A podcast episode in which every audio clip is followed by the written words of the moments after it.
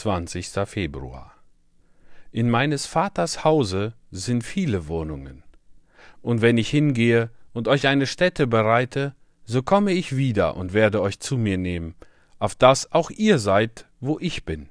Johannes Kapitel 14, Vers 2 und 3. Es geht nach Hause. Es liegt Musik in diesem einfachen Satz. In jüngeren Jahren mag der Ton mehr anregend und trompetenartig sein und unsere Jugend zur Tätigkeit anspornen. Aber wenn wir älter werden und sich unsere Sonne dem Untergang zuneigt, ist die Musik, die in diesen Worten liegt, süß und zart. Dies ist unser großer Trost. Wie lang der Weg auch sein mag, es geht nach Hause. Wir mögen achtzig oder neunzig Jahre alt werden, aber zu seiner Zeit werden wir nach Hause kommen.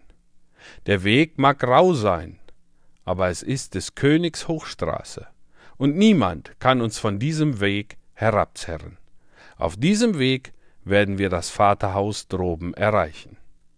Wenn wir uns die vielen Versuchungen und Prüfungen vergegenwärtigen, fühlen wir uns verpflichtet, dem Herrn von ganzem Herzen zu danken, dass er uns bis zu diesem Tag bewahrt hat.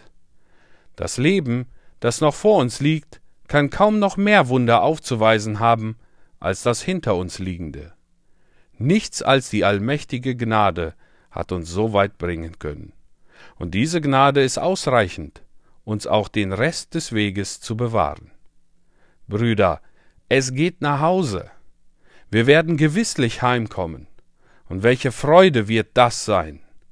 Welch eine Freude, unseren Vater, unseren Heiland und alle die sehen zu können, die uns um Jesu willen lieb und teuer sind. Wir werden ohne Zweifel dort viel Raum und Gelegenheit zu völliger Gemeinschaft miteinander haben, und besonders zur Gemeinschaft mit der anbetungswürdigen Person unseres hochgelobten Herrn. Wir werden heimkommen, denn der Vater selbst wird nicht ruhen, bis es geschieht. Und er, der uns mit seinem teuren Blut erkauft hat, wird nicht zufrieden sein, bis er seine Erlösten in ihren weißen Gewändern um sich herstehen sieht.